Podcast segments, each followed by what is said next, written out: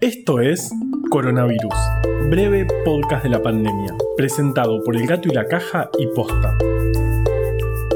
Hoy es miércoles 29 de abril, día 41 del aislamiento social preventivo y obligatorio en la Argentina.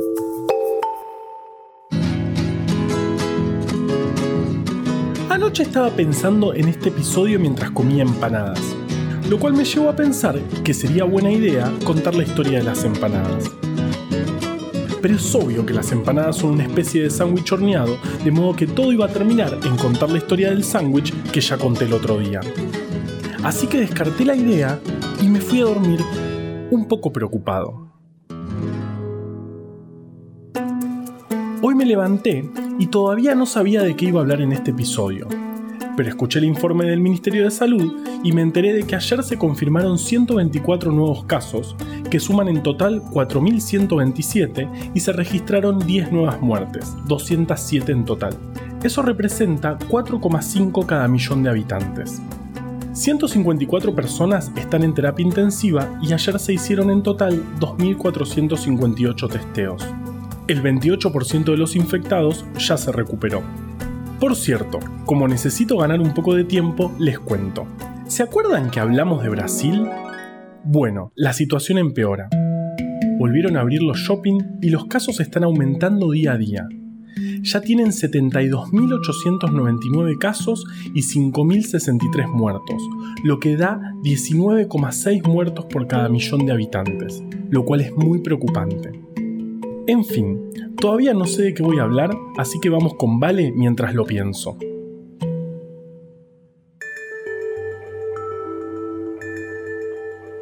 Hoy nos levantamos con mucha información en redes sociales sobre la supuesta liberación de personas privadas de la libertad por diversos delitos. Para ver qué está pasando, hay que ir un poco más atrás en el tiempo. El 13 de abril, la Cámara Federal de Casación Penal emitió una acordada en base a la pandemia de COVID Acá citamos el texto de una de las recomendaciones que dieron. Recomendar a los tribunales de la jurisdicción que adopten medidas alternativas al encierro, tales como prisión domiciliaria, con los mecanismos de control y monitoreo que estimen corresponder respecto de personas en condiciones legales de acceder de forma inminente al régimen de libertad asistida, salidas transitorias o libertad condicional, siempre que cumplan con los demás requisitos mujeres embarazadas y o encarceladas con sus hijos e hijas. Personas con mayor riesgo para la salud, como adultos mayores, personas con discapacidades que pueden exponerlas a un mayor riesgo de complicaciones graves a causa del COVID-19 y personas inmunodeprimidas o con condiciones crónicas. Por último, personas en prisión preventiva por delitos de escasa lesividad o no violentos, o que no representen un riesgo procesal significativo o cuando la duración de la detención cautelar haya superado ostensiblemente los plazos previstos en relación a los hechos imputados y tomando en cuenta las características de cada proceso. Sobre este punto, hay que tener en cuenta que aproximadamente la mitad de los detenidos en Argentina están en prisión preventiva, o sea, no tienen condena todavía, porque se encuentran en medio del proceso para definir si son culpables o inocentes. Quienes deciden si tomar o no estas medidas y de qué manera llevarlas a cabo van a ser los jueces. Y eso va a ser todo un tema.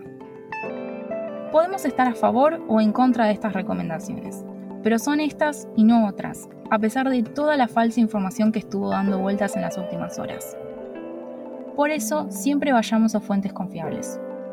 Soy Valeria Zanabria y mi reclusión en el armario es completamente voluntaria.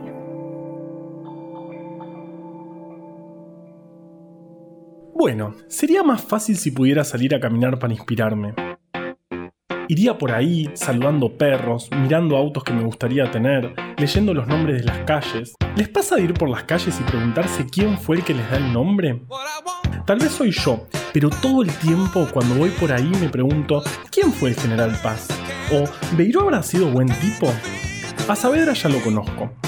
Pero si uno empieza a rascar, debajo de esas historias aparecen otras historias.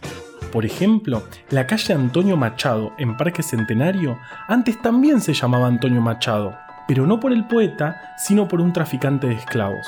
Lo cambiaron en el 2000. Y la calle Uruguay, en el centro porteño, no es en honor al país vecino, sino al río Uruguay. A los amigos orientales no les hicimos una calle, pésimo lo nuestro. Bueno, de hecho con los hospitales pasa algo parecido. En 1871, en Buenos Aires ocurrió la epidemia de fiebre amarilla, la más terrible de la que se tenga memoria en nuestro país. Murió el 10% de la población de la ciudad, el presidente Sarmiento se escapó y la ciudad se evacuó. Solo quedó un grupo de médicos que se llamó la Comisión Popular, quienes asistían a los enfermos. Muchos de estos médicos murieron de fiebre amarilla. Entre ellos estaba Francisco Javier Muñiz, que le da el nombre al Hospital Muñiz, lo cual me hace acordar de otro al que nombramos bastante estos días, y tal vez muchos no lo conocíamos. Me refiero al médico catamarqueño Carlos Malbrán, quien le da el nombre al instituto donde comenzaron a hacerse los diagnósticos de COVID-19, que lograron secuenciar los primeros genomas y cuyos científicos, en colaboración con el Instituto de Biología Celular y Neurociencias, sacaron la primera foto del virus el otro día. Todo te lo contamos acá. Si no escuchaste los episodios anteriores, anda ahora que yo te espero.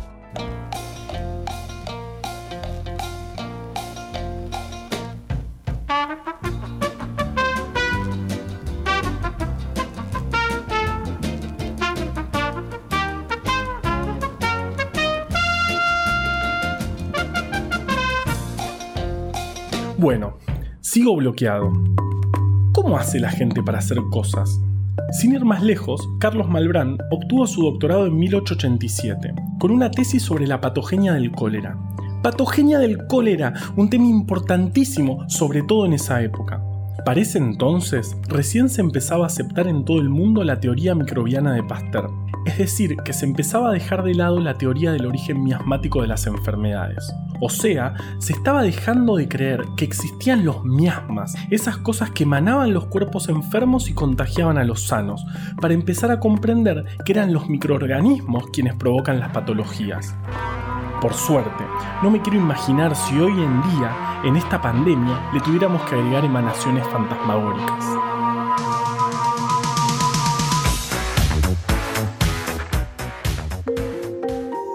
El encargado de difundir las ideas de Pasteur en nuestro país fue Malbrán, quien inauguró en 1897 la cátedra de bacteriología de la Facultad de Medicina. ¿Entienden? Mientras yo estoy trabado con un guion de un podcast, el tipo va y hace eso, que ya por sí solo alcanza para que le hagamos un monumento. Pero hubo más. En abril de 1910 resultó electo senador nacional por la provincia de Catamarca. Desde su banca impulsó la aprobación de leyes relacionadas con la salud pública, entre las que estaba la de vacunación obligatoria. Y en 1916, en terrenos que el gobierno nacional le había autorizado a gestionar, fue finalmente inaugurado el Instituto de Bacteriología, que incluía un depósito de vacunas, considerado uno de los principales logros de la salud pública argentina de la época. El instituto se convirtió luego en un importante centro de investigación en microbiología y llevó siempre, en honor a don Carlos, el nombre de Instituto de Microbiología Carlos Malbrán. Impresionante lo del tipo. En fin. Perdón por la digresión. Al final no sé de qué voy a hablar hoy, así que mejor lo dejo acá y me voy a dormir. Aunque debería pensar de qué voy a hablar mañana. Podría hablar de vacunas o... Mm, bueno. Por cierto, no sé si Beiró fue bueno o malo, pero sí sé que fue un diputado radical que integró la fórmula presidencial junto a Hipólito Yrigoyen en 1928, pero murió antes de asumir. Y que al 4400 se cruza con Segurola y de ahí más o menos son 10 cuadras, cruzando la vía hasta la calle Habana. Pero es así que es otra historia.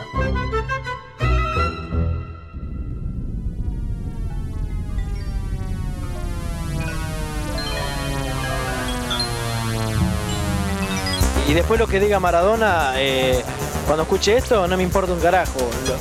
Lo, que sí quisiera tenerlo enfrente, a ver si me dice las cosas como me dijo de que después del partido me va a agarrar. Está bien, yo me la banco. Lo, iría a buscar hasta la casa. Eh, a Torresani le dije en la cancha que yo vivo en Seguro de Habana 4310, séptimo piso. Este Torresani, que no existe.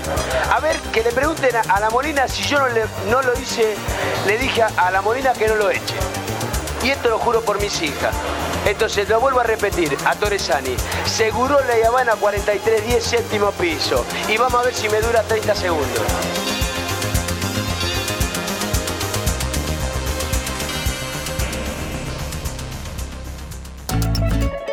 Coronavirus, breve podcast de la pandemia, es una producción original del Gato y la Caja junto a Posta.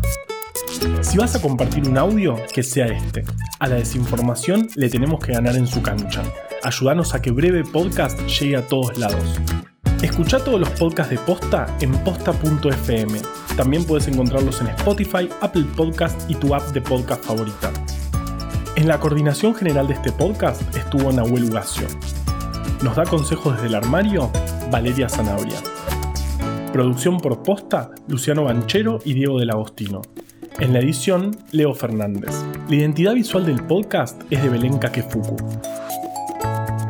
Este episodio fue escrito por Juan Cruz Balián, Valeria Zanabria, Ezequiel Calvo, Florencia Fernández Chape, Mateo Cobian y por mí. Yo soy Juan Manuel Carballeda. Quédate en tu casa y si se me ocurre algo, nos escuchamos mañana.